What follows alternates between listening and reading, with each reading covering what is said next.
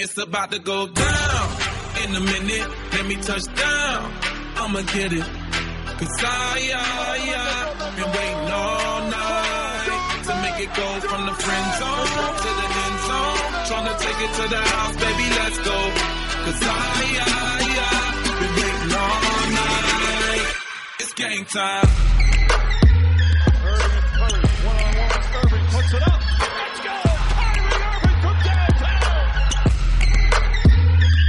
I'm a hustler, baby. Why you think they pay me? Let me know when you're ready to roll. Do 180 in the gray Mercedes, South Beach, where they love me the most.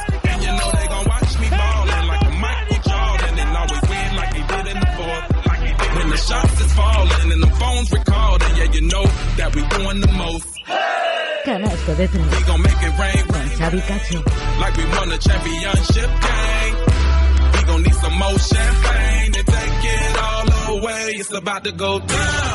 Hola, ¿qué tal? Bienvenidos al programa 177 de Canasta de 3 de hoy, domingo 11 de febrero de 2018, lo que es lo mismo el programa 17 de la segunda temporada de Canasta de 3. To the end zone, tryna take it to the house, baby. Hemos vuelto después de tres semanas y empezaremos hablando de la noticia seguramente de la semana, como es la destitución de Sito Alonso como técnico del Barça tras un balance de 19 victorias y 21 derrotas.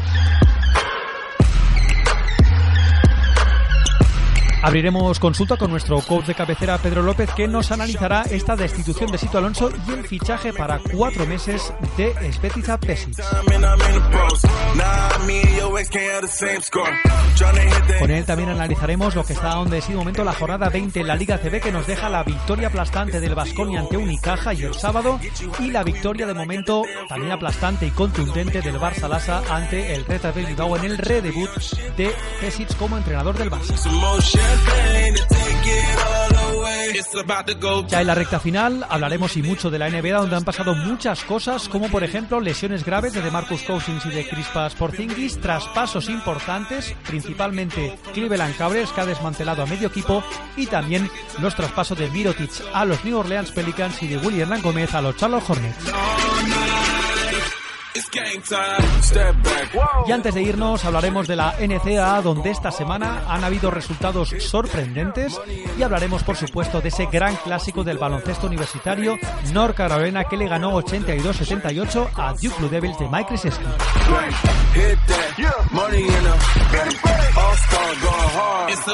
Ya sabéis que si queréis opinar, comentar y estar informados de las últimas noticias relacionadas con el baloncesto, lo podéis hacer a través de los canales habituales, a través de Twitter, arroba canasta de 3, vía mail a canasta de 3 arroba hotmail.com y en Facebook www.facebook.com barra canasta de 3. Ya aviso que el próximo miércoles vamos a tener un canasta de 3 especial Copa del Rey con un invitado sorpresa, todo un campeón de la Copa del Rey.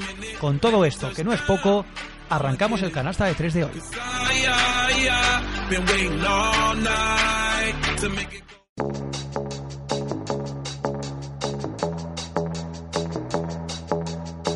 Estás escuchando Canasta de tres. Con Xavi Cacho.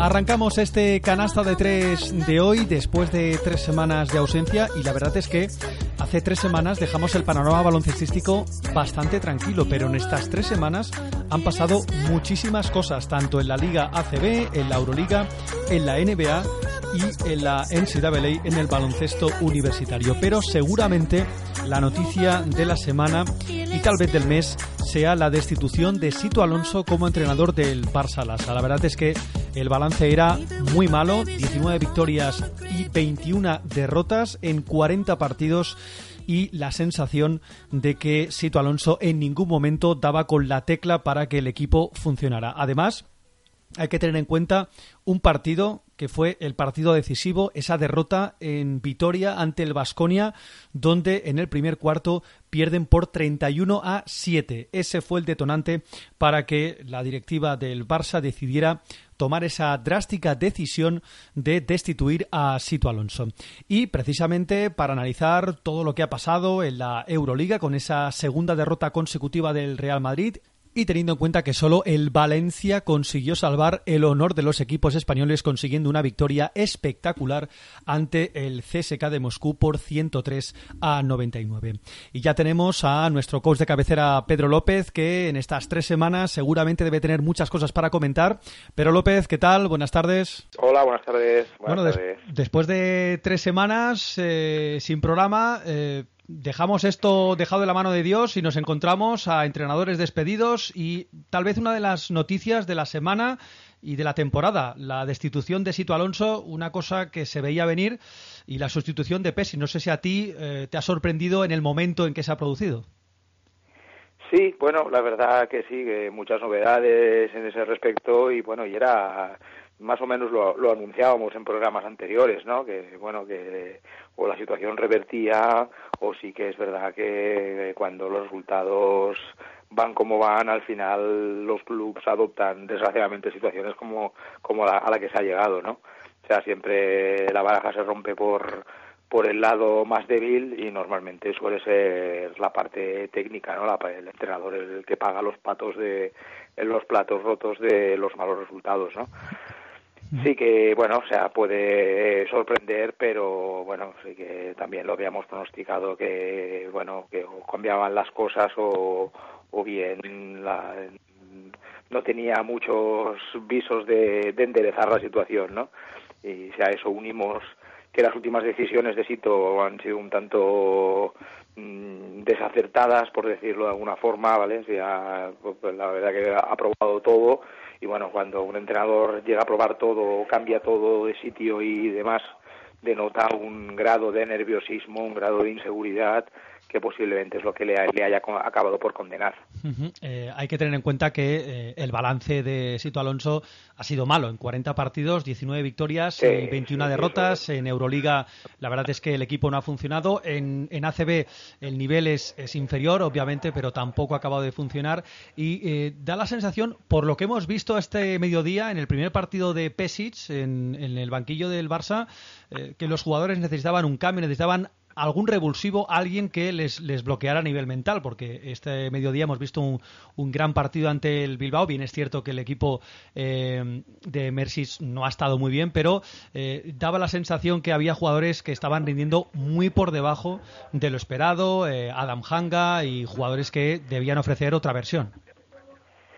Sí, pero bueno, yo creo que eh, son más cuestiones psicológicas que no que no de tipo eh, físico o de tipo, bueno, eh, mental, ¿no? O sea, yo pienso que, bueno, cuando ves que las cosas, cuando las cosas no funcionan, el mismo jugador también busca responsables, ¿no? O sea, esto está claro. La culpa siempre del, del que tengo al lado, ¿vale? O sea, eso no...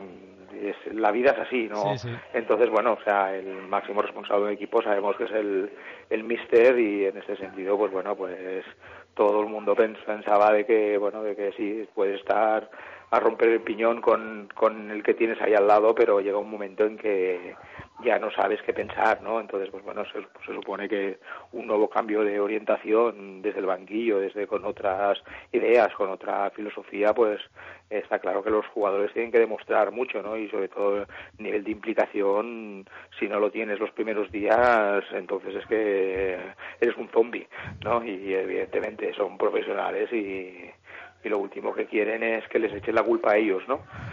Se están jugando el dinero, están jugando el contrato del año que viene y no pueden quedar como los malos de la película. Eso está muy claro. No, y además, teniendo en cuenta, a mí me ha sorprendido la, la- la decisión, no el destituir a Sito Alonso, sino eh, el nombrar a Alfred Julve como entrenador interino para una semana hasta que llegara el nuevo entrenador, pero será el entrenador hasta final de temporada porque la, en verano se espera que venga Jasikevichus. Me da la sensación que eh, todo es improvisación en los que tienen que tomar las decisiones. En la sección de- del Barça, Nacho Rodríguez, Sí, en ese- pero da la sensación que yo mm, tal vez habría cogido a Alfred Julve hasta final de temporada y luego habría hecho eh, habría contratado al nuevo entrenador. Pero estos traspasos de Julve ahora Pesis hasta final de temporada, eh, si pretende ser un revulsivo, igual eh, logran algo, porque hoy hemos visto un, un- gran partido y tal vez eh, pueden ganar la Copa del Rey, pero da la sensación que la sección del Barça va dando bandazos. Es complicado, es muy complicado y hablar de estos megaclubs, estos clubs con tanta trayectoria, con tanta historia encima, evidentemente no pueden pasar por situaciones como las que van llevando ya no solo esta temporada, o sea, eh, pensemos pensemos cuál es la trayectoria de la sección del Barça de los últimos tres años, vale, yo pienso que el problema es eso, que es que no no acaban de encontrar la tecla y evidentemente eh, la filosofía, la, la historia del club requiere algo, vale, y ese algo es lo que haga falta. ¿vale? y no será por, por, por cuestión económica eh, pienso yo que el nombre está por encima de, de lo que de lo puramente deportivo no entonces lo que tú me decías no de Alfred Schulbe que ha sido uno de los grandes de, de la historia del básquet en, en, en la ACB no o sea claro que podría ser perfectamente eh, una persona que se hiciera cargo de esto hasta final de temporada. Pero bueno, pero quiero suponer que en la mente de los directivos eh, pesa mucho más el, lavar la imagen con el hacer algo importante, sea en la Copa, ¿vale? Que es de aquí cinco Sí, sí, días y sí, que va a estar todo muy reciente y que posiblemente lo tengan difícil para poder armar algo importante, algo consistente, como bueno, como pensar en tener opciones cara al final de, de temporada, ¿no? Que hay más tiempo de trabajar, hay más tiempo de recuperación, hay más posibilidades de, de poder armar algo más sólido, ¿no? Entonces, bueno, en ese sentido lo que tú dices, sí que es verdad que posiblemente la mente de los directivos de Barcelona esté pensando en, en otra cosa, llámese ya sí que Sí, sí, llámese otro- proyecto, otro entrenador, sí. llámese lo que sea, y evidentemente sí que tienen que hacer una reflexión y tienen que hacer algo mm, para poder revifar, ¿no? Que dicen eh, el proyecto, pero sí que, bueno, es una situación un tanto kafkiana y un tanto eh, cualquier cosa que hagan está claro que no va a ser bien vista ni por parte de aficionados ni por parte de o sea necesita el aficionado el forofo blaugrana que lo que decimos no se trata de un de un proyecto deportivo normal se trata de, de uno de los referentes deportivos no solo baloncestísticos de, de, de este país no entonces eh, no, no pueden ver cómo la sección hace agua siendo la sección posiblemente la más laureada de, de- de- del básquet español, ¿no? Mm, Está claro que es muy difícil saber llevar estas situaciones y por eso estas decisiones, estas cosas están a ojos de los entendidos eh, tanto dramáticas, ¿no? Eh, hay dos cosas que me han llamado poderosamente la atención. La primera, Pesic, nada más llegar en su presentación, eh, dijo que, eh, que él no quería una sesión por la mañana y una sesión por la tarde. Él quería trabajar todo el día sin parar. Y la segunda, Edwin Jackson, que ha sido el último refuerzo del Barça, que llegó prácticamente hace 15 días, hoy no convocado con el Barça. ¿Qué te dice a ti esto? Bueno, me dice que son decisiones por parte de cuerpo técnico, por parte de dirección técnica, ¿vale? Mm, Tomadas a, bueno, buscar un revulsivo, buscar a alguien que, que digas que esto vamos a cambiarlo, ¿vale? En su día yo también la incorporación de, de Erwin Jackson, pues sí, después de lo que hizo el año pasado en, en Estudiantes, puedes pensar eh, que puede ser un jugador que puede aportar algo que no tiene, pero sin embargo, claro, para aportar esto tienes que, que sacarte algo de encima, ¿vale? Porque, claro, o sea, es que estamos hablando de una posición en el Barça en la que hay cuatro jugadores, ¿vale? Entonces dices, vale, o sea, tú fichas a Edwin Jackson, ¿de acuerdo? Pero ¿ya quién te cargas? Claro. ¿Vale? Te cargas a Coponen, te cargas a Navarro, te cargas a Pau Rivas, porque no hay sitio para todos. No, Estamos no. hablando de un, de, un, de un jugador que está ocupando, eh, de, cuatro jugadores que están ocupando una misma posición. ¿Vale? Entonces no, no, no tiene mucho sentido, ¿no? Si yo hubiese entendido que, que bueno, que la- el fichaje de este, de este jugador, que pienso que puede aportar, por supuesto, eh, hubiera significado la salida de alguien. Pero, claro, es muy complicado, es muy complicado. Yo creo suponer eso, ¿no? Que también eh, el, aport- el venir un nuevo entrenador, que supongo que lo único que le interesa es eh, reafirmar el aspecto defensivo ¿vale? El tener, el controlar las posiciones de balón, el, el controlar que te hagan muy pocos puntos, el, bueno, filosof- su filosofía, que puede ser acertada o no, contra un jugador que es un superanotador, que es un jugador que tiene quiere tener muchos balones, que necesita acaparar mucho juego, pues puede ser contraproducente, ¿no? Entonces sí que no deja de sorprender, pero bueno, pero son esas situaciones de que bueno que las toma uno, le caen al al otro, le rebotan al siguiente y sí, son situaciones difíciles de entender, sí, sí, por supuesto.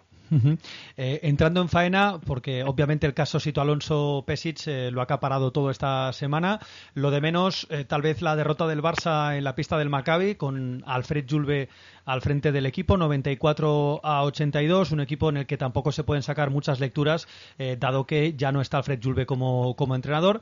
Pero si te parece, vamos a hablar de dos partidos. Uno, la victoria del Valencia Basket en casa ante el CSKA de Moscú, 103-99, dando la campanada el equipo de Chus Vidorreta en un gran partido de Eric Green que recuperó su mejor nivel, Bojan Dumlevich y eh, sobre todo un inspiradísimo eh, Alberto Abalde. Un partido de mucho mérito mm, y yo creo que necesitaba el equipo Taronja un, un partido así. Sí, sí, yo realmente me alegro porque Chus Vidorreta es de los entrenadores que lo debe estar pasando muy mal. Eh, es un ganador puro, es un ganador que imprime carácter a su equipo, que sabe hacer las cosas, que tiene muy claro lo- la idea de juego que, que, quiere con su equipo y que bueno y al que le están lastrando las, las lesiones, ¿no? Entonces el haberse sacado de la chistera que su director de juego sea un jugador como es Abalde, ¿vale? Que es un escolta alero mm, que puede hacer muchas Sí, sí, cosas. porque no tiene que- más, que es que no tiene nada de más. Que lleve, exactamente, que lleve las riendas del equipo, ¿vale? Y un jugador y a su lado, eso, Rafa Martínez, ¿no? Que, que ha sido un gran jugador, pero que está también un poco en el ocaso de su carrera, ¿no? Es un gran tirador, pero nunca ha sido un gran manejador de balón y nunca ha sido un él, él ha sido un anotador es un- ha sido un jugador de equipo pero bueno y entre los dos están llevando hoy el mismo partido que han jugado contra Burgos esta mañana Sí. también han, Correcto. han denotado que, que bueno que que han estado saben muy bien a lo que quieren jugar y, y bueno y yo lo que te digo no o sea me alegro mucho de que de que puedan ir saliendo y que bueno y que se conviertan en una referencia ya no solamente para bueno o sea yo quisiera suponer eso que este resultado les va a dar mucha moral para para la próxima Copa del Rey y para futuros mm, par- partidos ya no en Euroliga porque yo creo que son listos y saben que sus opciones Está claro que no. eh, están bastante lejos de poder meterse entre los ocho primeros, pero sí para pues lo mismo, ¿no? El mismo caso que, que el Barça, ¿no? O sea, mm, son dos situaciones similares, ¿vale? Deportivas las que está pasando Valencia y Barcelona, pero unas mm, llevándolas con muchísima dignidad y con muchísima más mm, idea de, de, de colectiva de juego y de saber qué es lo que tiene entre manos, ¿no? O sea, dejando al margen que lo que te decíamos, ¿no? Que Sito, yo pienso que sí, que estas últimas dos semanas eh, ha dado motivos como para decir, oye, aquí las cosas las estamos haciendo, las estamos acabando mal, ¿no? Sin embargo, pues eso, ¿no? Te decía Chus Vidorreta en este sentido está sabiendo llevar con mucha dignidad sus penurias, que, que son muchas, no, muchísimas. Sí, Y además teniendo en cuenta que ha tenido muchísimos problemas y sigue teniendo muchos problemas Sí, de, de lesionados y es, es difícil encontrar eh, continuidad, pero una victoria importante ante, ante el coco de ante el coco del, de la Euroliga como el CSKA de Moscú, donde solo Nando de Coló con 30 puntos estuvo entonado y Will Klimburg, mal partido de Sergio Rodríguez, que contra el Real Madrid estuvo bien, 4 puntos, 3 rebotes y 2 asistencias y una victoria importante, eh, aunque sea anímicamente, para el equipo de Chus Vidorreta. Y tenemos que hablar del Real Madrid, que acumula dos derrotas de forma consecutiva. Perdía ante el CSKA de Moscú y el pasado viernes perdía en casa ante eh, el Olympiacos, un partido eh, y un equipo, el Olympiacos, que tiene mucho oficio y que precisamente ganó por eso, por tener más oficio que el equipo de Pablo Lasso. Sí, sí, realmente, como decían los comentarios de, de Movistar, Olympiacos llevó el partido al barro y ahí se, son- se desenvuelven como auténticos gorrinos, Sí, ¿vale? sí. O sea, les gusta, les gusta ese medio a los griegos, ¿no? Y, y supieron llevar el partido a límites insospechados y el Madrid, pues bueno, pues pagó mm, sus acciones del más tontas, ¿no? O sea, yo pienso que hay la jugada clara de, de los dos tiros libres que falla Felipe y la Sí. patada después de la Sí, técnica. cierto. ¿vale? O sea, esos son, yo quiero suponer que, que, a, que a Felipe esa jugada se le va, o se le va, va a ta- a tardar en olvidarla, ¿no? Bastante, sí, sí. de la misma forma, ¿no? O sea, el triple de Wilger en el, al final de la media parte, ¿no? También le- justamente le defendía a Felipe, ¿no? Sí, sí, o sea, sí, y sí. Le, le da a un jugador que sí, que dices, oye, es que mete un, metro, un triple de nueve metros. Sí, pero mete un triple a un jugador que sabes que te la, te la puede tirar, ¿no? O sea, si fuese un, un patata que no tira, pues sí que se le puedes of- ofrecer ese tiro, ¿no? Pero a un jugador como Wilger, pues pues que sabes que la puede meter, pues al final o te, o te pasa esto, ¿no? El Madrid jugó con fuego, ¿vale? De las mismas formas que también mm, yo pienso que sí, han incorporado a, a Anthony Randolph, pero les está restando ahora mismo. Sí, sí, sí, sí, ahora mismo sí. sea, sí, sí, les está De hecho, restando. solo jugó, de hecho solo juega seis minutos, cuatro puntos Sí, y, un rebote. Juega muy poco. y lo y, y lo que aporta no va en consonancia con el con lo que es no o sea también es verdad tampoco juega Machulis no sé si no no sé si estaba lesionado no no sé qué, qué No pasó, creo, de no hecho creo. jugó Radonchit ante- antes que Sí. él y bueno encima vale con otros con otro perfil no de defender un exterior también es verdad la baja de Rudy que hasta ahora pues también era de los que parecía que estaba tirando más del carro ¿vale? JC Carroll tampoco tuvo una gran actuación, No. o sea, el juego exterior se limitó demasiado a Doncic y para de contar, ¿vale? Entonces, pues Doncic y, Tompkins, ¿vale? Sí. Que, por cierto, hizo un partidazo enorme. Sí, sí, ¿vale? 20 puntos para él. Contra, con- contra el equipo de Olympiacos, ¿no? El, el equipo de Olympiacos, pues bueno, o sea, es que supo, fue una auténtica lección de maestría táctica ahora decía, te juego esto, ahora te voy a tirar este tiro aquí abierto de mi jugador más experimentado y luego y sobre todo, bueno, o sea, tuvieron no sé si fue el acierto o fue bueno, el segundo cuarto que hace Olympiacos con la segunda unidad, ¿vale? Con los americanos, con el quinteto americano que dicen, Sí. ¿vale? Fue, fue algo descomunal, ¿vale? O sea, con una capacidad de acierto y una capacidad de defensiva muy importante, ¿no? Y sin embargo, la segunda unidad de Madrid ahí naufragó, aún ahí Sí. naufragó del todo. Entonces, bueno, o sea, pagó caro, bueno, esos, esos vaivenes del partido que, bueno, que, y bueno, yo pienso que sí, que a pesar de todo, bueno, yo quiero suponer que Lasso hará buena lectura de ello y, y bueno, y tien- pienso que tiene que tiene que salir fortalecido, ¿no? Sea, son fases, estamos hablando también de dos, dos, dos circunstancias, Chesca y Olympiacos, estamos hablando de palabras mayores. ¿Vale? Si contra estos dos equipos no tiene que sufrir, en, en Moscú le pasó casi casi, casi lo mismo. Sí. ¿vale? Después de un primer cuarto deplorable, son capaces de darle la vuelta al partido y de meterse a falta de poquito. O sea, llegar, llega a durar dos, tres minutos más y son capaces de, de liarla. ¿no? Y jugando además, un- acabando jugando a un buen nivel, ¿no? O sea, los, fueron los rusos los que, los que acabaron pidiendo la hora, ¿no? Bueno, es lo que tienen estos equipos, ¿no? Y bueno, y todavía falta temporada y evidentemente, pues bueno, sí que es verdad que ahora llegamos a un, a un punto en el cual todos han planteado ahí un, un pequeño eh, un puerto de montaña al, al que llegar en condiciones, ¿vale? Como es el que el reto de la Copa. ¿vale? Y que, bueno, que hay, que hay equipos que llegan mejor y peor, ¿vale? Vasconia es uno, Vasconia ahora mismo está en un momento dulce, dulce, dulce, está, da gusto verlo jugar, Sí. da gusto verlo jugar, ¿no? Y bueno, y pues bueno, pues también se les ha, se les ha juntado todo, ¿no? Han recuperado lesionados, han recuperado sensaciones. hay Han cambiado de entrenador. han- hay jugadores, bueno, pero eso cambiaron hace, mucho tiempo, Sí, pero sí. ahora realmente han llegado a un nivel de, de juego, de intensidad. en el De juego plenitud, sí, sí, muy, muy, pero, pero que muy interesante, ¿no? Entonces, pues bueno, pues cada uno busca ahí sus puntos de eh, mayor intensidad y, se, supone eso, ¿no? Que todo el mundo quiere llegar ahí bien. Unicaja es otro equipo que también está rindiendo un nivel muy, pero que muy aceptable. Y bueno, pues evidentemente todos quieren llegar bien a esa primera competición y bueno, y ahí pues hay factores que pueden determinar que las cosas vayan de una forma o vayan de otra.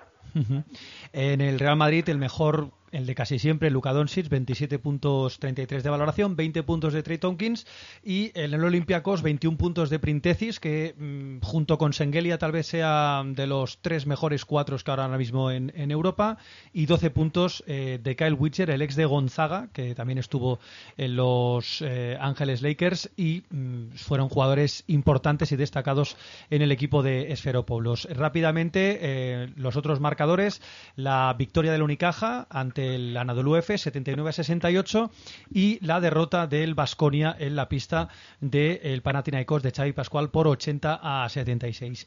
Eh, dejando la Euroliga, eh, hablamos eh, mínimamente de eh, la jornada de la Liga ACB, la jornada número 20 que nos ha dejado eh, un partidazo el de ayer, la victoria del Basconia ante el Unicaja eh, en ese duelo de equipos Euroliga, 96 a 78, con un tercer cuarto espectacular, 31-15 de parcial para el equipo de, de Pedro Martínez y lo que hemos dicho muchas veces, eh, Tornique Sengelia, 21 puntos, 9 rebotes, 28 de valoración, ahora mismo eh, está imparable el georgiano. Sí, sí, sí, es, es de los jugadores más en forma que, te- que hay en la Liga CB y en Euroliga y bueno, y cada día pues se reafirma en sus números. La verdad que yo no recuerdo un partido que poder decir o ya ha estado flojito, ¿no? O no ha aportado mucho. O sea, eh, su sacrificio, su, sus ganas de aportar son, son siempre encomiables. Sí, sí, sí. Se trata sin duda de uno de los mejores jugadores que tenemos en, en, en, en la competición, ¿no? Eh, victoria del Mombus Obradoiro 70-68 con un triple ganador de, de Matt Thomas. También eh, ayer también victoria del Moraván Andorra ante un Seguros Divina Juventud que ha cambiado de entrenador. Ya no está Diego Campo, está Carles Durán, el ex del Retabet Bilbao.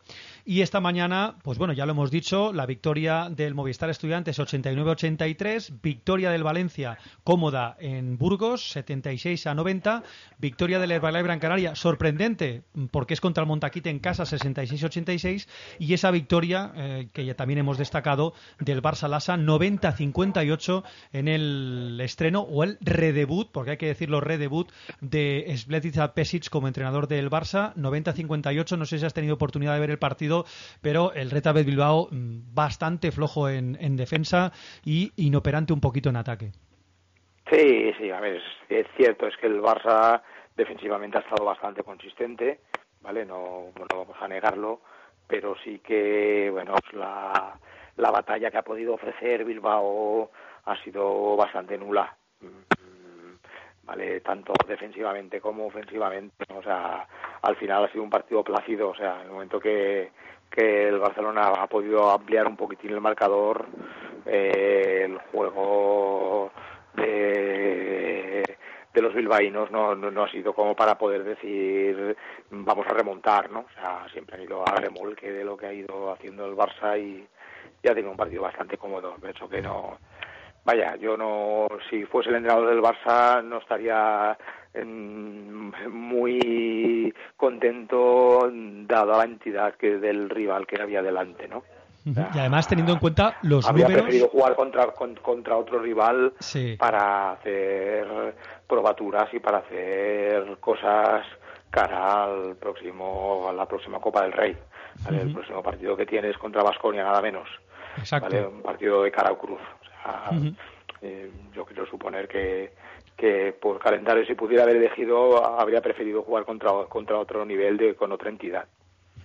El, primer cinco inicial de Pesic ha sido más o menos lo más natural, o lo que seguramente todos hemos visto. Eurtel de base, Pau Rivas de dos, porque es el mejor dos que tiene ahora mismo, eh, de tres Rakim Sanders, de cuatro Morman y de cinco eh, Ante Tomic. Eh, en cuanto a números, estadísticas son demoledoras. 64% en tiros de campo, 41 del Bilbao, 38% en tiros de 3, 27 del Retabet Bilbao, tiros libres 10 de 10, 100% para el Barça, 70 para el Retabet Bilbao.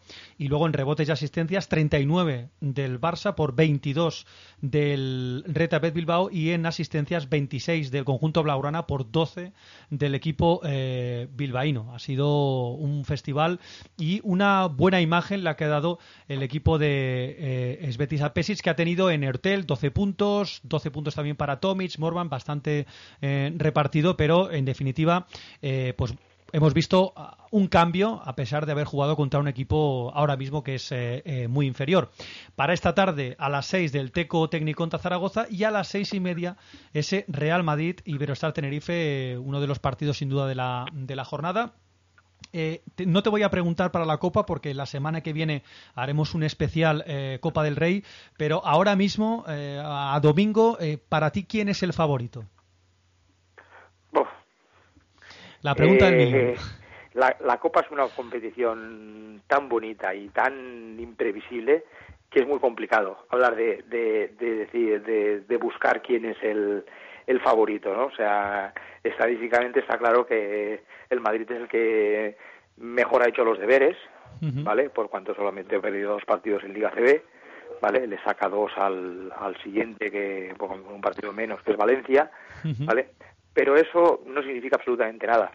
O sea, lo, lo que hablábamos, ¿no? O sea, el cómo llegas a la Copa, tanto moral como puntos de eh, forma que en los que pu- puedas haber planeado, ¿vale? Como emotivamente, Decimos eso, ¿no? O sea, el Madrid llega llega primero, pero llega con dos, dos derrotas en Euroliga importantes, ¿vale? Eh, si el Madrid hubiese podido sacar uno de los dos partidos que ha perdido en Euroliga, eh, hoy saca el partido de, la- de- de esta tarde, que se supone que a priori tiene que sacarlo bien. ¿vale? Debería, sí, pues, sí. i- pues igual te decía que podría ser un- el máximo favorito, ¿no? Por cuanto es el que va a llegar más entero, ¿vale?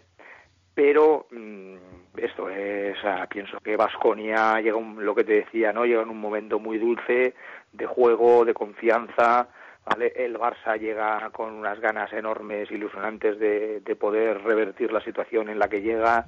Eh, Valencia llega con la moral por las nubes, pensando en que con siete jugadores está, está consiguiendo sacar eh, partidos, ¿vale? Y además haciendo bien, jugando un gran nivel eh, Unicaja, que bueno, que es también después de pasar una fase complicada, tanto en, la liga local como en Euroliga, parece que ha sacado también la cabeza y que está haciendo las cosas muy bien, sin olvidar el, el factor pista que pueda tener Gran Canaria, ¿vale? Y bueno, yo, yo al, al que sí que veo que no le daría ningún chance de opción de partidos esa fue la grada.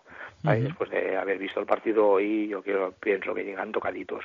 Sí, sí. Además ha sido, yo creo que ya sí. un premio, estar en la Copa ya ha sido un premio para ellos por- por, Eso una gran sí, primera sí, parte. sí, sí, sí. Hablaba el entrenador, ¿vale? El, el Garre García este, que bueno, que no querían ser eh, el equipo revelación de la primera vuelta, pero yo pienso que les va a costar, porque sí, que tienen, sin tener una un mal roster, pero no tienen una profundidad de banquillo, ni tienen una capacidad de, de generar situaciones tan claras como puedan tener los los equipos punteros de la de, de la liga no el mismo Ujú. Tenerife tiene bastante más profundidad y bastante más juego que no fue labrada no entonces bueno o sea la copa es la copa es la copa y es bonita por eso vale además de por el concentrarse los ocho equipos las ocho aficiones en una misma pista por por ser un espectáculo irrepetible vale yo pienso que es la competición más bonita que tenemos actualmente en el básquet en, en- yo me atrevería a decir en toda Europa.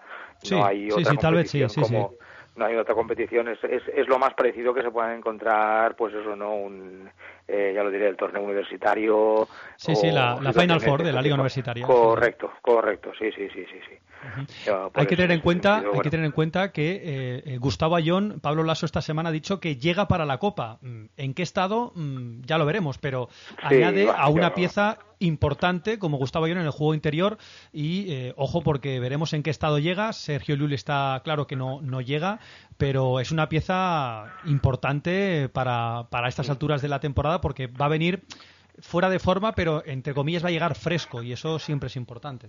Sí, yo, yo para la Copa no creo. Para la Copa dudo que, que sepa, bueno, y posiblemente, bueno, en función de cómo vaya el... Vayan los el- partidos, igual de, de venir exactamente algún partido, ¿vale?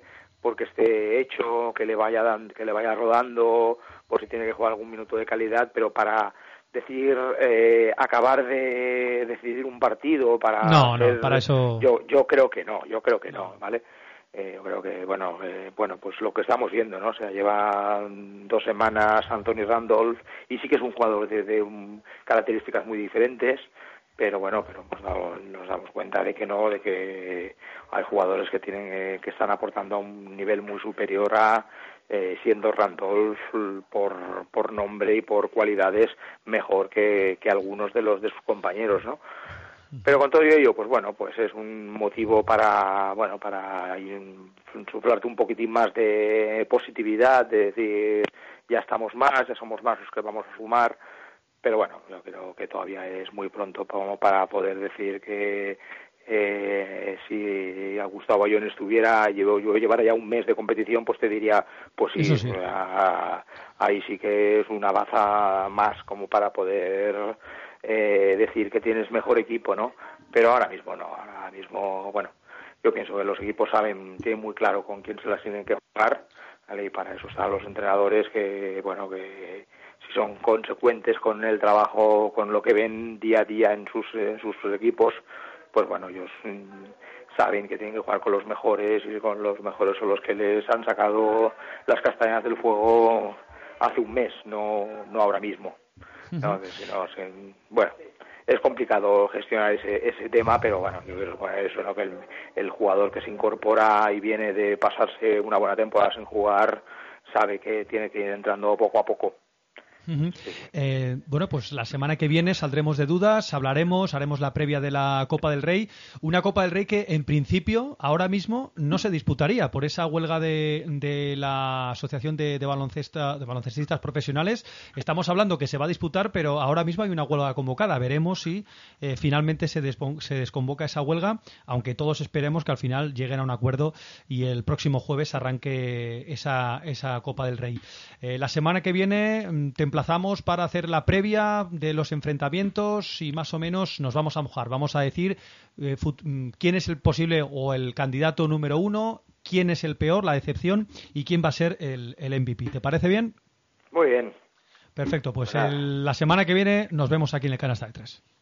nos vemos, venga, hasta luego. Estás escuchando Canasta de Tres. Con Xavi Cacho.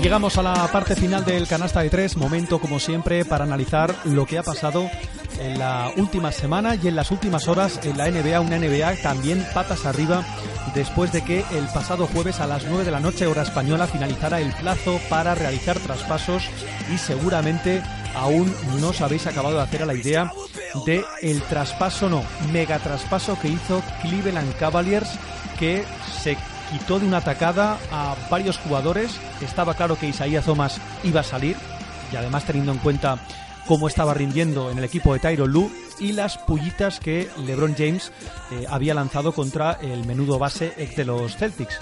Lo que seguramente Isaías Thomas no sabría es que iba a recalar en el eterno rival de los Boston Celtics, Los Ángeles Lakers, aunque da la sensación que esta pasada madrugada ha debutado además con muy buen partido, a pesar de que los Lakers han eh, perdido. Pero eh, bien es cierto que va a estar estos dos, tres meses en los Lakers y luego ya es agente libre, por lo que le interesa hacer una segunda final de temporada muy bueno para que le venga una mega oferta. Pero la NBA, como ya han dicho varios jugadores, es un negocio y en este sentido eh, Isaiah Thomas recala en Los Ángeles Lakers. Pero los Cleveland Cavaliers, aparte de Isaiah Thomas, enviaron a Lakers a Channing Frye y una primera ronda del draft de 2018. Luego Ayman Samper se fue a los Sacramento Kings y Jay Crowder y Derrick Rose recalaron en Utah, aunque la franquicia de Ricky Rubio ha cortado ya a Derrick Rose por lo que puede fichar por cualquier equipo. Y por último, la última pieza, Dwayne Wade vuelve otra vez a Miami Heat. Una auténtica locura lo de Dwayne Wade con esta ciudad y con esta franquicia porque, como ya sabéis, se ha disparado la venta de camisetas con el 3 de Dwayne Wade. Ya han salido varios representantes de la franquicia, incluido Pat Riley, del que ha dicho que se equivocó gravemente al no ofrecerle el máximo hace una temporada a Dwayne Wade y, como ya sabéis, recaló, firmó por los Chicago Bulls una etapa bastante oscura y, al parecer, era una petición propia de Dwayne Wade que le pidió a la franquicia que le traspasaran y le devolvieran de nuevo a Miami, por lo que parece que no ha sido una vendetta o una riña de LeBron James. Aunque sí hay que decir que yo tengo 38 años y en estos 38 años no había visto nunca, nunca una franquicia que hiciera tanto por un jugador. Bien es cierto, bien es cierto que LeBron James es uno de los tres mejores jugadores de la historia, o si queréis de los cinco mejores jugadores de la historia, más o menos en el mismo nivel que Michael Jordan, Magic Johnson, Larry Bird. Pero choca bastante que la franquicia de Ohio haya hecho tantas cosas, haya regalado tantos jugadores para que LeBron James finalmente este verano no tenga la certeza si va a renovar, porque este verano como ya sabréis, LeBron James es agente libre, por lo que puede firmar por cualquier franquicia si no le convence el proyecto de los Caps. Así que han tirado la casa por la ventana. Bien es cierto que, y se ha demostrado, Kyrie Irving en los Cleveland Cavaliers era mucho más importante que lo ha sido Isaiah Thomas. También es cierto que Isaiah Thomas salía de una lesión importante y que el hombre ha hecho lo que ha podido, pero se ha demostrado y se está demostrando que Kyrie Irving en los Boston Celtics funciona incluso mejor que en los Cleveland Cavaliers. Un mega traspaso y que llega a los Caps, que van a debutar posiblemente esta tarde-noche a las nueve y media ante los Boston Celtics en un partidazo, ese partido del NBA Sundays, que va a significar el posible debut de las piezas nuevas. Llegan de Sacramento Kings, George Hill, un base defensivo que eh, durante varias semanas estuvo insistiendo desde Ohio que era lo que necesitaba el equipo de Tyro Lu, un base que distribuyera juego y que físicamente fuera capaz de defender a los bases rivales. Este movimiento beneficia a José Calderón, que al menos va a tener minutos, pocos, pero los va a tener en la posición de base, a no ser que LeBron James juegue de base cuando George Hill descanse. George Hill viene de Sacramento Kings y también llegan a los Caps Rodney Hood, procedente de los Utah Jazz, y Larry Nance y Jordan Clarkson, procedente de Los Ángeles Lakers. Como veis, un mega traspaso a tres, cuatro bandas que da con hasta cuatro jugadores importantes que llegan a la franquicia de Ohio. Lo cierto es que el primer partido que juegan los Caps sin todos estos jugadores, porque ya sabéis que tienen que pasar 48 horas desde que se hace efectivo el traspaso hasta que pueden debutar, ayer los Caps ganaron sin problemas en la pista de Atlanta Hawks con un José Calderón que fue titular, que tuvo bastantes minutos y también con un Chedi Osman, el alero turco que lo está haciendo muy bien, está teniendo más minutos en estos últimos partidos y hay que decir que los Caps están sin Kevin Love, por lo que se espera que cuando Kevin Love esté ya recuperado del todo, van a tener un equipo bastante interesante. Esta tarde noche, a las nueve y media, tendremos la posibilidad de poder ver el debut de estos cuatro jugadores, de George Hill, Rodney Hood, Larry Nance Jr. y Jordan Clarkson. Hay que decir que Rodney Hood, en los últimos partidos en los Utah Jazz, que por cierto es el mejor equipo ahora mismo de la NBA, luego hablaremos de los Jazz de Ricky Rubio, pero Rodney Hood era carne de traspaso, de hecho él mismo ya eh, se olía que iba a ser traspasado antes del eh, cierre de mercado. Estaba haciendo buenos partidos saliendo desde el banquillo y pienso que le puede venir muy bien a los Caps en esa posición de 2-3 para dar descanso a LeBron James. Veremos a ver qué es lo que pasa con esta remodelación. Si vamos viendo los equipos que han recibido a jugadores, ya hemos dicho que los Lakers esta pasada madrugada han perdido en el estreno de Isaiah Thomas con la camiseta de los Ángeles Lakers, 130 a 123. Luego analizaremos también otros traspasos que han habido menores, pero también traspasos al fin y al cabo de jugadores que merecen nuestra atención. Y eh, los Lakers, saliendo desde el banquillo, Isaiah Thomas ha anotado 22 puntos, 6 asistencias en 31 minutos con 4 de 8 en tiros de 3. El 5 inicial de los Lakers ha sido formado por Julius Randle, que se está saliendo, 26 puntos, 8 rebotes, 7 asistencias. Brandon Ingram, 22 puntos, haciendo las veces de base. Y 16 puntos para Brook López. Channing Fry, otro jugador que llegó junto con Isaiah Thomas de los Caps, no ha debutado. Kyle Kuzma, 12 puntos y 15 rebotes, mientras que en los Dallas Mavericks debutaba Doug McDermott, jugador que llega procedente de los Knicks en un traspaso a tres bandas que da con el exjugador de Creighton en la franquicia tejana, con Emmanuel Mudiay, el base que llega a la Gran Manzana, a los New York Knicks, y con Devin Harris que coge las maletas desde Dallas hasta Denver. Es evidente que los Caps no estaban bien, de hecho son terceros en la conferencia este a seis partidos y medio de los Raptors que son los nuevos líderes de la conferencia este, el equipo de Dwayne Casey que lleva cuatro victorias de forma consecutiva y en los últimos diez partidos ha ganado siete. Boston Celtics segundo 40 victorias, 17 derrotas a medio partido de los Toronto Raptors y ya más lejos, 32 victorias, 22 derrotas, los Cleveland Cavaliers de LeBron James que llevan dos partidos seguidos ganados en casa ante los Timberwolves antes de deshacer el equipo y la pasada madrugada madrugada del viernes al sábado eran capaces de ganar en la pista de los Atlanta Hawks. Pero de los últimos 10 partidos han perdido 5 y veremos por qué están a un partido del cuarto clasificado que es Washington Wizards. Así que se complica bastante todo en la conferencia este.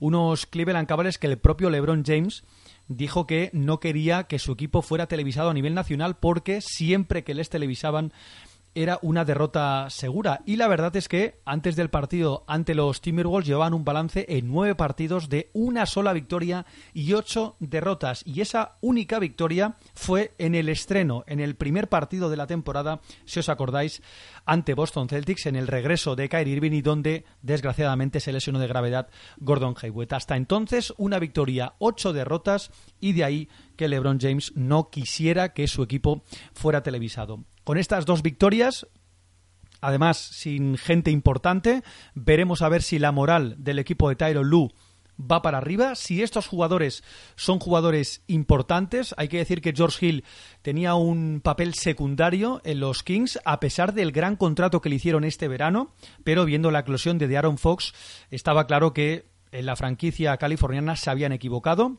Rodney Hood tenía que salir sí o sí de los Jazz, y además debido a la gran eclosión del el novato Donovan Mitchell, que está que se sale.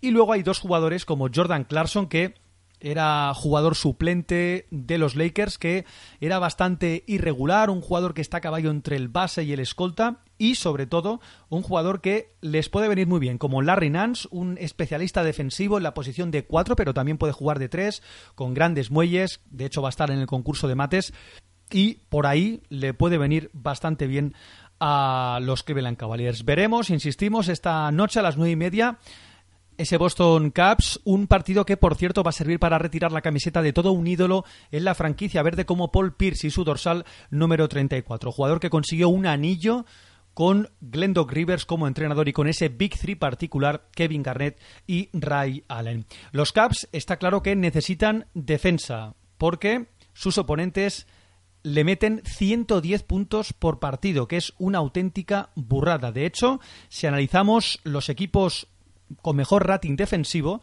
ahora mismo los Caps son el peor de la conferencia este.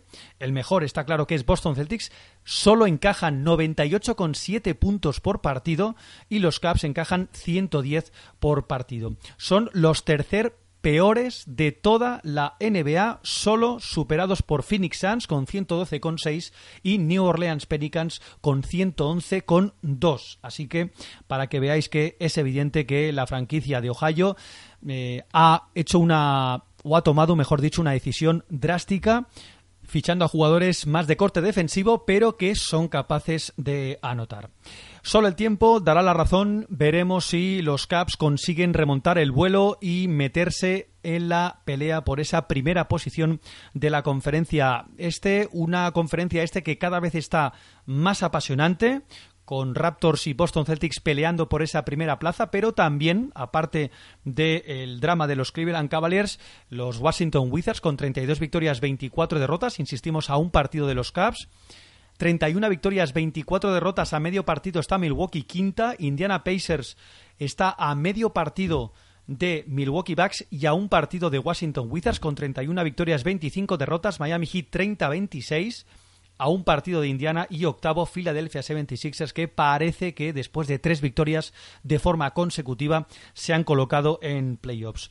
Quedan fuera de playoffs de momento los Pistons de Blake Griffin, 27 victorias, 27 derrotas a un partido y medio de los Philadelphia 76ers. Unos Pistons que hemos hablado de el gran movimiento que hubo en el trade line con los Caps como protagonistas, pero también hay que hablar de que la semana anterior hubo un traspaso muy importante. Tal vez ha sido el más importante en cuanto a nombre, como el de Blake Griffin, que era traspasado de los Clippers a los Detroit Pistons, junto con Willie Reed, a cambio de Avery Bradley, Tobias Harris y Boban Marjanovic, que recalan en la franquicia angelina.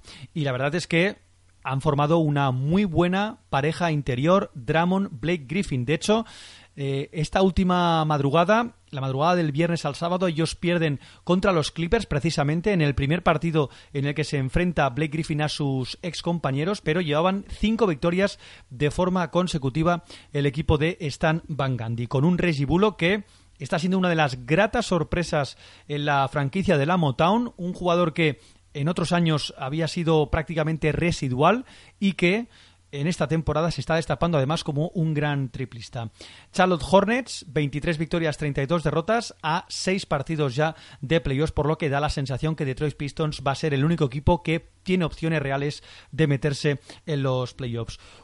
El traspaso de Blake Griffin fue toda una sorpresa. De hecho, Blake Griffin se enteró por Twitter de que había sido traspasado a los Detroit Pistons. Y da la sensación que hay jugadores que tienen que separar sus caminos de la franquicia en la que han estado tanto tiempo. Se rumoreó también que de Andrés Jordan iba a salir, de hecho los Caps estuvieron negociando eh, durante días para intentar hacerse con el pivot de los Clippers, pero finalmente no lo consiguieron. Hubieron otras franquicias también, como los Portland Trail Blazers, que estaban interesadas, pero da la sensación que los Clippers han cambiado el chip después de traspasar a Blake Griffin y han renovado a Lou Williams, un jugador que sonaba también como eh, pieza o carne de traspaso, pero finalmente los Clippers han decidido renovar a de momento y además mm, destacadamente el mejor sexto hombre de la temporada.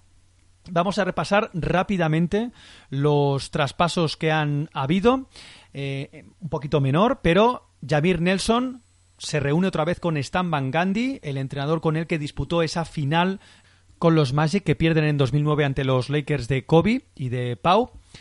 Elfrid Payton llega a los Phoenix Suns procedente de los Orlando Magic a cambio de una segunda ronda del draft de 2018 procedente de los Grizzlies.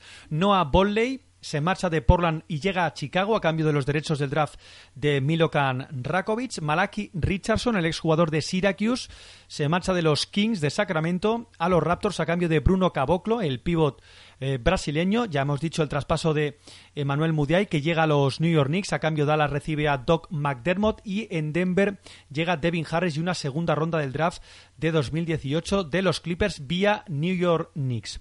Sheldon Mack llega a los Atlanta Hawks a cambio de una segunda ronda del draft. Dante Cunningham llega a los Brooklyn Nets procedente de los New Orleans Pelicans a cambio de Rashad Baum. James Ennis se marcha de los Memphis Grizzlies llegando a los Detroit Pistons a cambio de Bryce Johnson y una segunda ronda del draft. Luca Babbitt, que estaba en los Atlanta Hawks, se marcha a los Miami Heat a cambio de Okaro White, que ha sido ya eh, cortado. Y días antes hay que hablar de Willy Hernán Gómez, que por fin fue traspasado a los Charlotte Hornets, la franquicia de Michael Jordan, a cambio de Johnny O'Brien, que ya ha sido cortado por la franquicia neoyorquina y dos futuras segundas rondas del draft de 2020 y 2021. Da la sensación que en los despachos de los New York Knicks están haciendo las cosas bastante mal, que Steve Mills parece que no se entera de la película porque mm, yo creo ciertamente que William Rancomet vale mucho más que dos futuras rondas, segundas rondas del draft de 2020-2021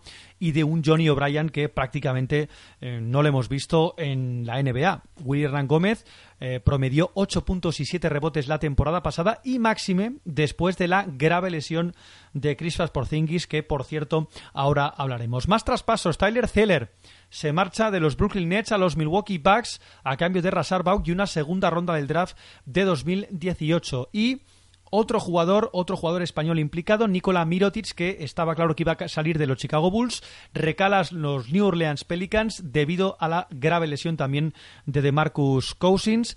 Se marcha a los Pelicans y los Pelicans reciben a Tony Allen, Jamir Nelson, que ya ha firmado por los Detroit Pistons, Omer Asik, el pívot turco, y una primera ronda del draft de 2018 y una segunda ronda del draft de 2021. Como veis, muchísimos movimientos, tal vez de jugadores menores, no podríamos considerar a Nikola Mirotic un jugador menor, pero el gran nombre sin duda ha sido el de Blake Griffin y posteriormente en el trade line a últimas horas fue obviamente el de Isaiah Thomas. Pero Hemos hablado un poquito por encima, tenemos que hablar de graves lesiones durante estas dos, tres semanas, las dos más importantes, las de DeMarcus Cousins, rotura del tendón de Aquiles, que le va a tener apartado prácticamente hasta 2019 y Crispas Porzingis que se lesionaba esta semana en una acción en un partido en el Madison ante los Milwaukee Bucks y tiene la rotura del ligamento cruzado anterior, por tanto va a estar de baja entre 8 y 10 meses. Se estima que hasta bien entrada la temporada en 2019 no le vamos a volver a ver. Por eso choca bastante que horas después de confirmarse la lesión, grave lesión de Crispas Porzingis y teniendo en cuenta que eh, Joaquim Noah había sido apartado ya por el equipo, decidas traspasar al único pivot que te puede salvar la papeleta hasta final de temporada. Pero estos son los Knicks y este es Steve Mills. Estaba claro que eh, Jeff Hornacek no contaba con Willy Rangómez, que no le gustaba eh, la manera de defender del pivot español y sin duda veremos a ver, esperemos que le vaya muy bien a Willy Hernán Gómez en la franquicia de Michael Jordan, en la que coincidirá, por cierto, con una dura competencia como Dwight Howard, que va a ser obviamente el center, el pivot titular, pero también tiene jugadores importantes como Tyler Zeller y como Frank Kaminsky, el exjugador de la Universidad de Wisconsin. Más noticias, esta vez bastante frescas, porque esta pasada madrugada se ha confirmado que Marco Bellinelli deja los Atlanta Hawks y jugará en los Philadelphia 76ers también. Joe Johnson, que había sido cortado por los Utah Jazz, ha firmado finalmente por los Houston Rockets, que añaden a otro artillero a la gran plantilla que tienen actualmente los Houston Rockets. Y también hay que decir que Tomás Satoransky, que estaba siendo titular en los Wizards debido a la lesión de John Wall, ha tenido un percance esta pasada madrugada en la victoria de su equipo 101-90 a la pista de los Bulls. El base checo se ha salido 25 puntos y 6 asistencias, pero ha tenido una muy fea entrada de un sospechoso habitual como Bobby Portis en una entrada canasta, el pivot, el ex pivot de Arkansas, le ha hecho una falta muy fea, ha caído de cabeza, lateral de cabeza, y ha entrado en el protocolo, ya sabéis, de la NBA que obliga a eh, descansar más o menos unos 2, 3, 4 días y por tanto esto significa que ahora mismo los Wizards están sin bases porque John Wall todavía tiene para un mes y medio, Thomas Satoransky no podrá estar en los próximos 3-4 días y Tim Fraser, que era el tercer base, tampoco va a estar, por lo que se especula que los Wizards van a tener que fichar a un base sí o sí de forma temporal y hay un base de podríamos decir, un primera espada, un primer nombre que está libre después de que lo hayan cortado los Utah Jazz como Derrick Rose. Veremos si los Wizards finalmente se deciden a fichar a Derrick Rose. Pero insisto, si no habéis visto la imagen, recomiendo que la veáis porque es una de las entradas más sucias que he visto yo en el mundo del baloncesto. Literalmente. Y es Bobby Portis, que es el mismo jugador que le dio un crochet en la mandíbula a Nikola Mirotic que le mandó al hospital. Por lo que mm, llueve sobre mojado y espero realmente que la NBA tome cartas eh, en el asunto porque es un jugador bastante sucio y que además no representa para nada y no debería representar no solo a ninguna franquicia sino a la NBA en general. Esto hay que decir que la NBA cada vez lo ven más niños y está claro que estas acciones son las que se tienen que evitar a toda costa. Como decíamos, esa lesión de Tomás Satoransky, hay que decir también resultados de esta pasada madrugada que finalmente los Pelicans han ganado un partido de locos, un partido en el que tenían ganado al descanso por 26 puntos de diferencia y se han dejado remontar y tras dos prórrogas han ganado 138 a 128 con 44 puntos, 17 rebotes de Anthony Davis. Los números han sido brutales. Triple doble de Rondo, 25 puntos, 10 rebotes, 12 asistencias. Nikola Mirotic, 21 puntos, 16 rebotes. Y Holiday, 22 puntos y 7 rebotes. El problema de los Pelicans es que no tienen prácticamente banquillo.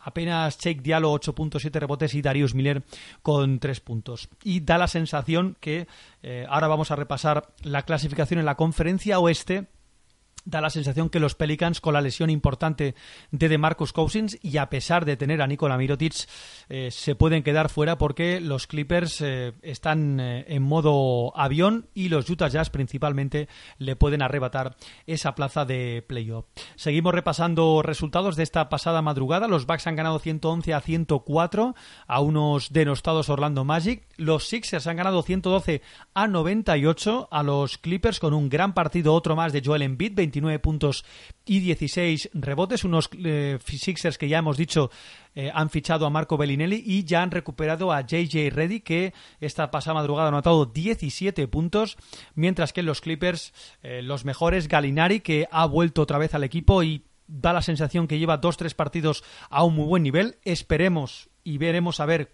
hasta cuándo porque es un jugador cristal de Bohemia que juega 5 o 6 partidos a buen nivel y se rompe para un mes, dos meses.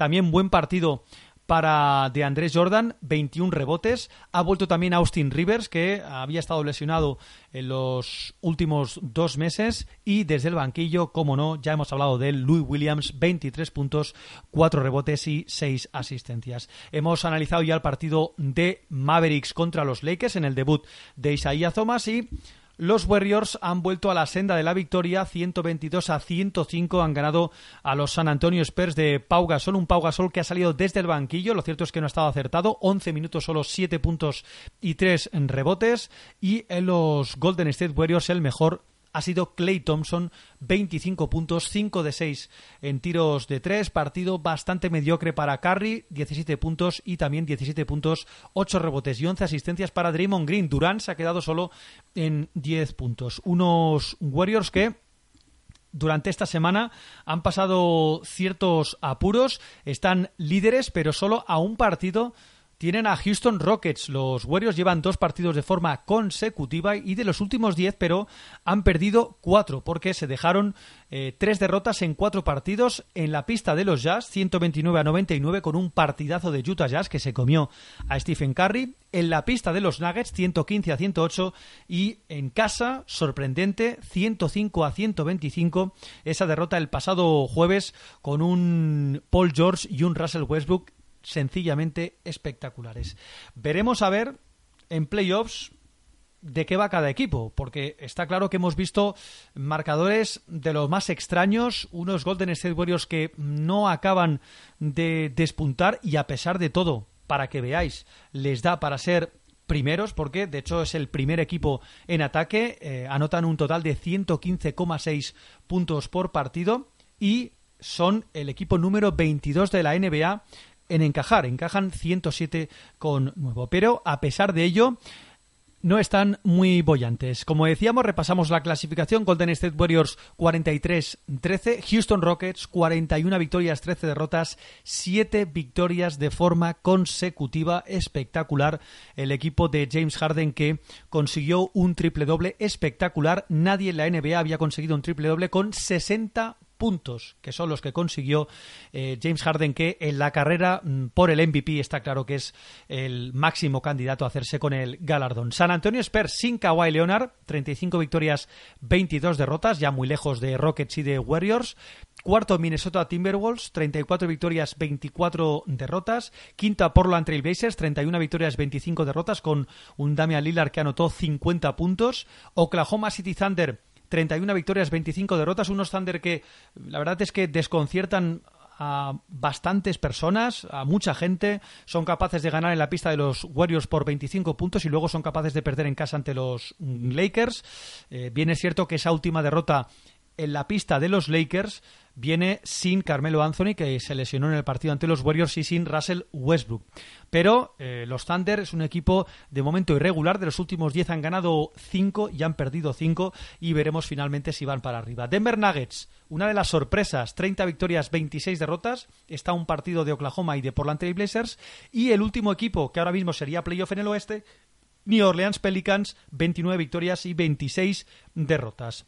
Fuera de playoffs, yo creo que van a estar y van a pelear Clippers, 28 victorias, 26 derrotas, a medio partido de playoff. Y sobre todo, Utah Jazz, el equipo de Ricky Rubio, que es ahora mismo el equipo más en forma de toda la NBA, con 8 victorias de forma consecutiva y de los últimos 10 solo ha perdido uno. Veremos a ver si el traspaso de Rodney Hood no le hace mella, aunque viendo el momento de Donovan Mitchell eh, es obvio eh, que no. La última derrota fue en la pista de los Hawks, 104-90. A partir de ahí, victoria ante los Pistons, en la pista de los Pistons, victoria en la pista de los Raptors, con un triple ganador de Ricky Rubio. Ganan en casa 129-99, ganan a los Suns en Phoenix, 97 a 129, ganan en San Antonio, mucho mérito, 111 a 120, ganan en New Orleans, 109 a 133, fijaros, eh, una gran defensa y sobre todo un espectacular ataque, ganan en la pista de los Grizzlies de Margasol, 88 a 92 y la última victoria, ganan en casa a los Charlotte Hornets, 106 a 94. Esta próxima madrugada juegan en una pista complicada como la de Portland Trail Blazers, así que veremos si el equipo de Ricky Rubio es capaz de seguir por esas sendas de la victoria. Una semana la que se nos viene con muchísima actividad, ya lo hemos dicho, Copa del Rey si finalmente se juega, si se desconvoca la huelga, y en la NBA el All-Star de Los Ángeles que empezará el viernes con ese partido entre Estados Unidos, una selección de Estados Unidos de primer y segundo año, y... Eh, el resto del mundo y también el sábado tendremos el concurso de mates, de triples y el de habilidades y el domingo tendremos ese gran partido del All Star. Ese partido del viernes, el Rising Star Challenge, lo disputarán el equipo de Estados Unidos, Lonzo Ball, veremos si juega. Malcolm Brogdon, que está lesionado, no va a jugarlo. Jalen Brown de los Boston Celtics, John Collins de Atlanta Hawks, Chris Down de los Chicago Bulls, Brandon Ingram y Kyle Kuzma de los Lakers, Donovan Mitchell de los Jazz, Dennis Smith Jr. de Dallas Mavericks, Jason Tatum de Boston Celtics y Tauren Prince de los Atlanta Hawks. Mientras que el equipo resto del mundo, Boban Bogdanovich de los Kings, Dylan Brooks de los Memphis Grizzlies, Joel Embiid de los Sixers, Buddy Hill de los Kings, Laurie Markkanen de los Bulls, Jamal Murray de Denver Nuggets, Fran De los Knicks, Domantas Sabonis de los Pacers, Ben Simmons de los Sixers y Darío Saric también de los Philadelphia 76ers. Mucho nivel en este partidazo del viernes. Luego tendremos el concurso de mates y el de triples. En el concurso de habilidades tendremos a Spencer Dinwiddie, Joel Embiid, Al Horford, Laurie Markkanen, Jamal Murray, Lou Williams y André Drummond que reemplazará a eh, Crispas Porzingis, también Buddy Hill reemplazará a Donovan Mitchell. El concurso de triples, ojo, porque tiene mucho nivel, falta Stephen Curry, pero lo van a disputar Bradley Bill, Devin Booker, Eric Gordon, Wayne Ellington, Paul George, Tobias Harris, Kyle Lowry y Clay Thompson. Eric Gordon, recordar que eh, fue el campeón el año pasado. Y el concurso de mates iba a ir Aaron Gordon, pero finalmente se ha lesionado. Su puesto lo ocupará Donovan Mitchell, que se va a jugar este concurso de mates junto con Dennis Smith Jr., el jugador de Dallas Mavericks, Víctor Oladipo, que ya estuvo en eh, un concurso de mates, y Larry Nance Jr., el nuevo jugador de los Cleveland Cavaliers. Para ese partido de las estrellas. Ha habido muchas lesiones, las de Marcus Cousins, las de Kevin Love, Crispas Porzingis, eh, muchos jugadores lesionados, pero a cambio estarán en el equipo Paul George, André Drummond, Goran Dragic y Kemba Wolberg, que acompañarán a Bradley Beer, Lamarcus Aldridge, Russell Westbrook, Víctor Oladipo. En el equipo del Team LeBron, titulares van a ser Kevin Durant, Anthony Davis, LeBron James y Kyrie Irving. Veremos a ver si lo más lógico sería que Westbrook fuera el jugador que va a estar en el 5 inicial. Y en el equipo de Stephen Curry, titulares James Harden, DeMar DeRozan, Stephen Curry, Giannis Antetokounmpo y Joel Embiid. Y los suplentes Damian Lillard, Jimmy Butler, Draymond Green, Kyle Lowry, Clay Thompson, Carl Anthony Towns y All Horford. Llama la atención la mala suerte de LeBron James porque se ha lesionado cuatro jugadores que eligió. Porzingis, Cousins, eh, John Wall y su compañero eh, Kevin Love. Insistimos, esto será la madrugada del domingo al lunes aproximadamente a las 3 de la madrugada. Y eh, tenemos que deciros que, ya lo hemos dicho al empezar, el próximo miércoles haremos un canasta de tres especial Copa del Rey, donde tendremos a un invitado muy especial y un invitado que ha sido campeón de la Copa del Rey. Ahí lo digo estar atentos a Twitter porque eh, durante el día de mañana, lunes y el martes, eh, daremos pistas de quién es el que puede ser el invitado en este canasta de tres especial Copa del Rey. Y ahora sí, hacemos una pequeñísima pausa y encaramos ya la recta final porque hay que hablar y mucho de la NCAA. Hemos tenido clásico Duke North Carolina.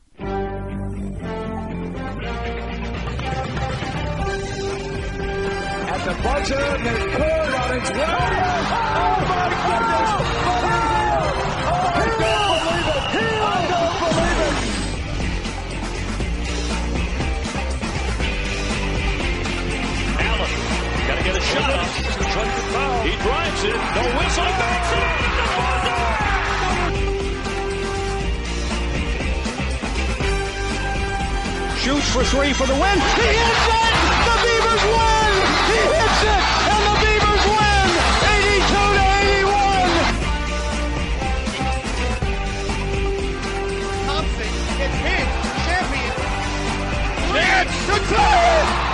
Tie! Champion as the buzzer sounds!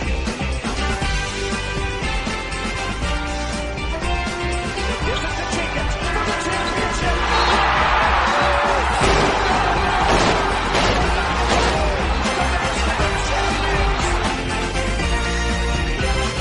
Canasta de tres con Xavi Cacho.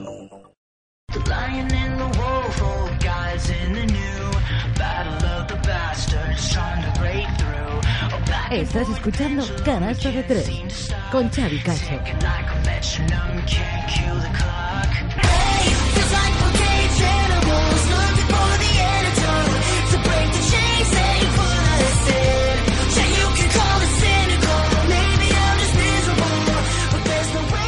Llegamos a la parte final, ahora sí, del canasta de tres. Momento para hablar del baloncesto universitario de la NCAA, porque en esta semana han pasado grandes cosas. Entre ellas, derrota de Oklahoma Sooners de Trae Young 73 a 75 el pasado domingo en un partidazo ante West Virginia 73 a 75 en un partido en el que eh, Trae Young estuvo demasiado solo 32 puntos ah, prácticamente Brady Manek con 12 puntos y 7 rebotes y Kaden Latin con 6 puntos y 13 rebotes fueron los jugadores más destacados, mientras que los Mountaineers de West Virginia 14 puntos, 11 rebotes de Sagaba Konate, que es sencillamente espectacular lo de este jugador, la gran capacidad de intimidación con dos tapones, uno especialmente espectacular y también ¿por qué no hay que decirlo? Eh, la gran dirección de Jevon Carter, 10 puntos, 8 asistencias y 6 robos, y además una gran defensa sobre Trae Young, que a pesar de anotar 32 puntos,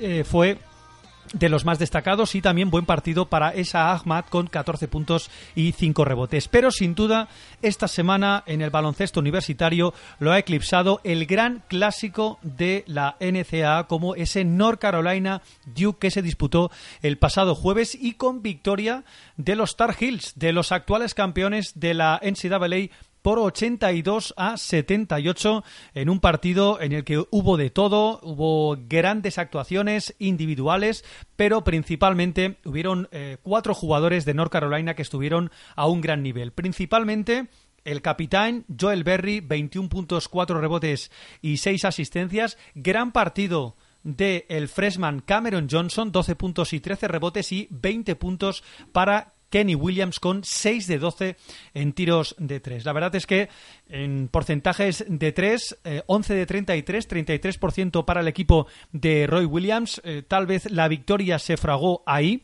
porque eh, Duke anotó 9 de 25, pero fueron en momentos importantes y daba la sensación que el partido Duke lo tenía controlado el equipo de Mike Krzyzewski. Al descanso iban ganando 45 a 49 pero eh, bien es cierto que Marvin Bagley y Gary Trent se quedaron muy solos. Hay que destacar el mal partido, flojo partido de Grayson Allen con 9 puntos, 4 rebotes y 7 asistencias, pero mal en el tiro de 3, 2 de 8, 15 puntos, 16 rebotes para Marvin Bagley y 16 puntos para Gary Trent Jr. Fueron los jugadores eh, más destacados. Hay que destacar un jugador también desde el banquillo, Alex O'Connell, que eh, en los últimos partidos mmm, Mike Krzyzewski le está dando bastantes minutos y lo está haciendo bien anotó 11 puntos con 3 de 5 en triples. Hay un momento en el que Duke se marcha por 8-9 puntos en la primera parte, pero eh, North Carolina de la mano de Joel Berry y sobre todo de un Kenny Williams, como decíamos, espectacular desde el tiro de 3, le dio la vuelta al marcador y fijaros en la segunda parte parcial de 37 a 29 para que North Carolina consiguiera la victoria eh, en el gran clásico, como decíamos, del baloncesto universitario. Si pudisteis ver el partido, seguramente en los highlights había muchos exjugadores ex-NBA en las gradas, como por ejemplo Antoine eh, Jamison y algún que otro jugador de la época dorada de los Tar Heels y también de los Blue Devils. Pero, sin duda, esa victoria a North Carolina le sirvió para coger carrerilla. Aparte de estos dos partidos, también hemos tenido partidos interesantes, como por ejemplo la victoria de UCLA Bruins en la pista de los Arizona Wildcats, 74 a 82. Hay tres jugadores ahora mismo, cuatro podríamos decir que están a un gran nivel en el equipo de Steve Alford. Fijaros lo que ha llovido ya con la salida de Lamelo Ball de los Bruins, un jugador que tenía que ser importante. Pues bien, a los UCLA Bruins de momento están con 17 victorias y 7 derrotas, pero eh, la verdad es que Aaron Holiday, 17 puntos, 8 asistencias, gran partido para él. También Thomas Wells, 11 puntos, 12 rebotes. Jalen Hans, 11 puntos y un Chris Wills que con 14 puntos también estuvo mm, magistral.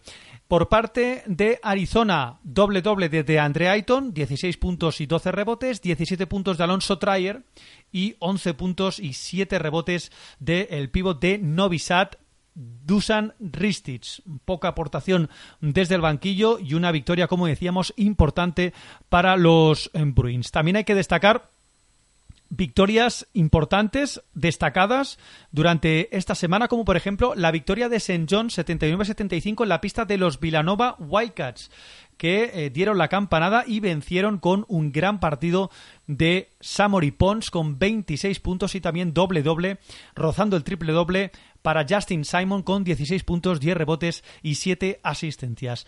Por los Villanova Wildcats, el único, el de siempre, Jalen Branson, 28 puntos. Lo cierto es que estuvieron bastante mal en el tiro. Dante Dovicenzo, 0 de 5 en triples. Jalen Branson, solo dos triples de 11 intentos. 1 de 5 para Michael Bridges y 1 de 6 para Omari Spellman. Desde el banquillo, el mejor fue Colin Gillespie con 12 puntos. Pero insistimos, el equipo de Jai Wright que no jugó bien y perdió en casa. Es la segunda derrota de la temporada para los Wildcats. Aparte también hay que destacar la victoria de Virginia en la pista de Florida State Seminoles, 55 a 59.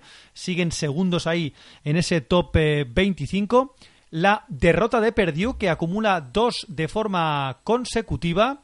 Perdía ante Ohio State 64 a 63, y además perdía en casa.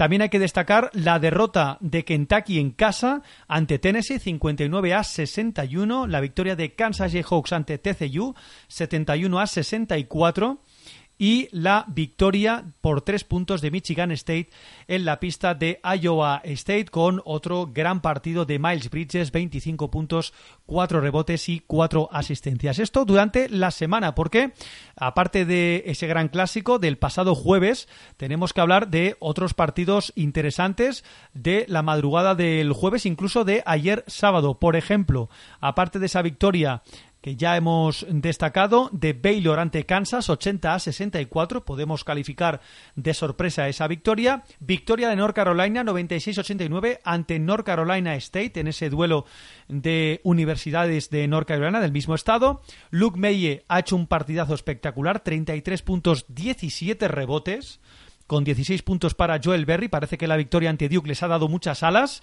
Y en North Carolina State únicamente Torin Dorn con 21 puntos ha sido el jugador más destacado. Aparte de estos dos marcadores, tenemos que hablar de los Wildcats que han conseguido la victoria Villanova 86-75 ante Butler con un gran partido de Jalen Branson que ha sido de nuevo el mejor, como no, con 27 puntos. Di Vincenzo saliendo eh, en el 5 inicial como ya es costumbre debido a la lesión eh, en la posición de 2 de Phil Booth, 30 puntos con 3 de 6 en triples. Mika Bridges 10 puntos y doble doble para Omari Spellman. Por parte de Butler, Ojo al gran partido de Kellan Martin con 30 puntos y Kamar Baldwin con 25.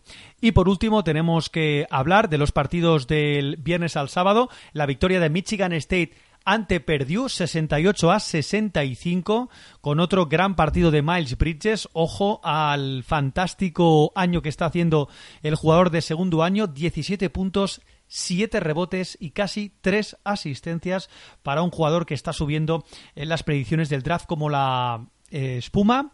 También hay que hablar que eh, se enfrentaban dos de los mejores equipos. El tercero perdió contra el cuarto Michigan State en ese top 25 y eh, Cassius Winston, 10 puntos, 7 rebotes y 10 asistencias. Ha sido también el jugador que ha acompañado. Y en Perdue, 25 puntos del gigantón Isaac Haas, con 5 rebotes y 14 puntos para Carson Edwards. Hay que destacar el partido eh, bastante flojo en el tiro de Vince Edwards, con 8 puntos, 7 rebotes y 6 asistencias. Eh, Michigan State que continúa ahí con ese récord de 24 victorias y 3 derrotas. También la derrota de Oklahoma State, mejor dicho, la victoria de Oklahoma State en casa ante West Virginia, 85 a 88.